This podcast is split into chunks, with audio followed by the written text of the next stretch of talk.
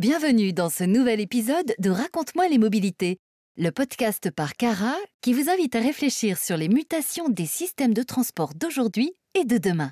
Bonjour à tous, je suis Loïc Lagab, chargé de communication chez Cara, et je suis ravi de vous présenter dans ce nouvel épisode un projet mobilité, celui de la voiture Kiwi, projet dirigé par notre invité du jour, Tiffaine Deheninck, cofondatrice de Metacar. Bonjour Tiffaine. Bonjour Loïc. Alors on a déjà tous vu au supermarché ou à l'aéroport ces caddies emboîtables redispatchés par trentaines par une seule personne au moindre effort pour aller les ranger. Et à l'heure où les moyens de transport se multiplient en milieu urbain et où le rent and drop, ou en français louer et déposer, rentre de plus en plus dans les mœurs des citadins, vous avez développé des petites voitures électriques, individuelles et emboîtables, pouvant se garer facilement et être redispatchées en paquets, à l'image des caddies que je mentionnais auparavant. Et cette voiture, c'est donc Kiwi. Alors Tiff une première question. C'est quoi Kiwi et comment on le présente à quelqu'un qui n'en a jamais entendu parler? Alors Kiwi, c'est un système d'autopartage qui est basé sur des petites voitures électriques. Grosso modo, c'est similaire à une petite Smart et on loue cette petite voiture pour un trajet d'un point A à un point B. Donc c'est des petits trajets courts, directs, à l'échelle d'un quartier ou d'une ville. C'est pour des usages aussi variés qu'aller travailler, faire des courses, déposer un enfant à l'école ou encore rejoindre la gare pour attraper un train par exemple. Et comment vous est venue l'idée de ces voitures? Alors l'idée de ces petites voitures Kiwi, elle est venue de plusieurs constats. Premier constat, c'est que bon, déjà, il y a un trou dans la raquette en termes de mobilité pour le périurbain. On voit bien qu'en ville, avec l'offre de transport en commun, les vélos partagés, les trottinettes, c'est très facile de se déplacer. En revanche, dès qu'on sort de la ville, dès qu'on arrive en périphérie, euh, voire dans le périurbain et le rural, si on n'a pas la voiture ou si on n'a pas le permis, c'est très compliqué de se déplacer. Donc l'idée c'était d'apporter une solution de mobilité justement pour ces zones où il y a un trou dans la raquette. Et l'autopartage, aujourd'hui, n'est pas déployé dans ces zones parce qu'il a un coût d'exploitation qui est beaucoup trop élevé.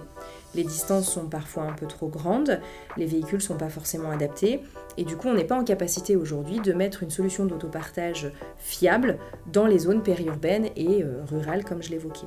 Donc on a développé un petit véhicule, les petites voitures Kiwi, qui s'emboîtent comme des caddies de supermarché, ce qui permet de rendre l'autopartage viable dans ces zones, puisque euh, quand elles sont opérées, ces petites voitures Kiwi ne nécessitent qu'un seul opérateur pour redistribuer jusqu'à 10 véhicules, là où ils sont nécessaires, là où la demande est positionnée, et où il ne faut qu'une seule bande de recharge pour recharger jusqu'à 10 véhicules.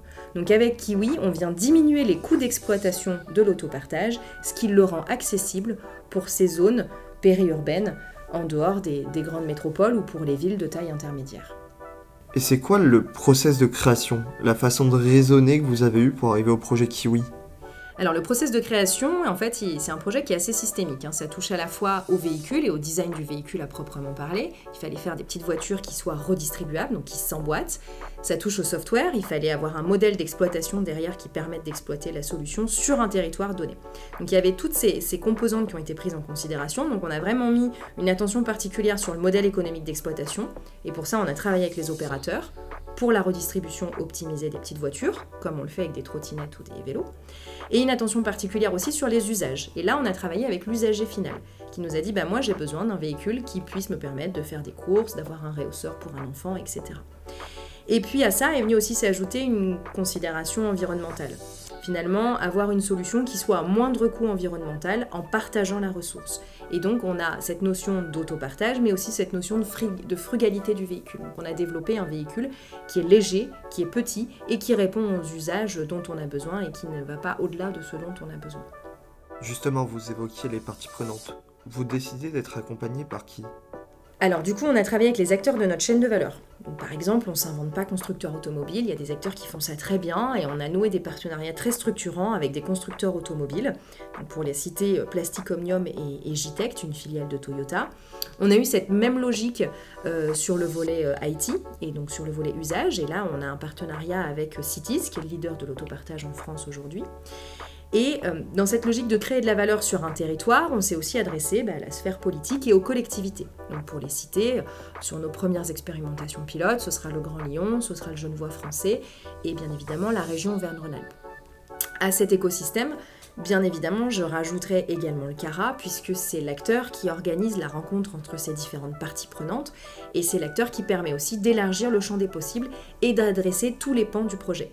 Donc c'est indispensable dans un projet aussi euh, écosystémique que le nôtre, et donc euh, bah, bien évidemment on remercie le CARA pour toutes ces portes qui nous ont été ouvertes et qui nous a permis euh, bah, d'étoffer les parties prenantes et puis les, au projet Kiwi.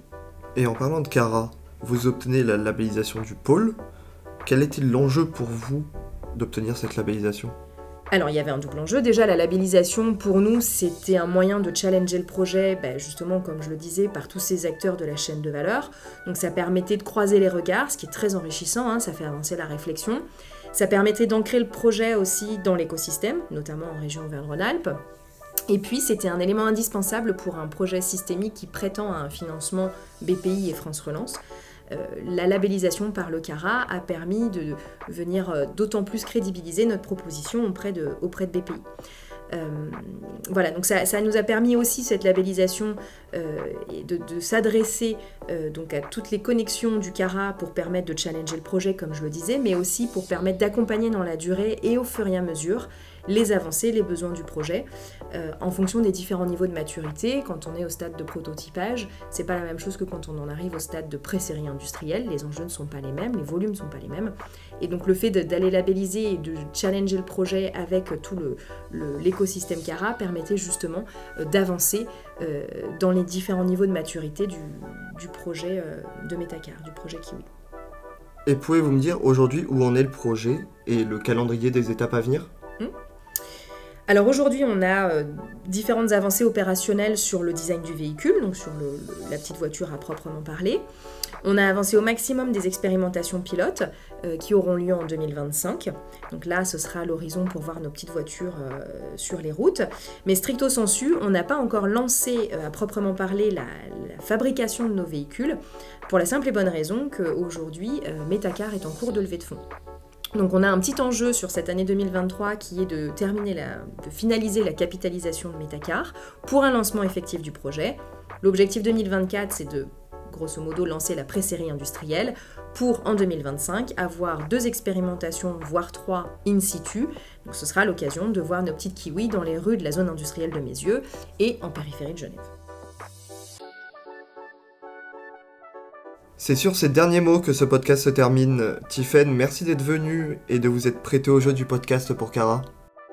merci beaucoup Loïc, c'était très intéressant euh, cette expérience et puis surtout merci aussi aux, équipes de Cara qui nous accompagnent sur ce projet euh, depuis euh, quelques mois, même quelques années maintenant. Eh ben merci Tiffen, je vous souhaite plein de réussite pour la suite de votre projet Kiwi. Et quant à nous, on se retrouve prochainement pour un nouvel épisode de Raconte-moi les mobilités.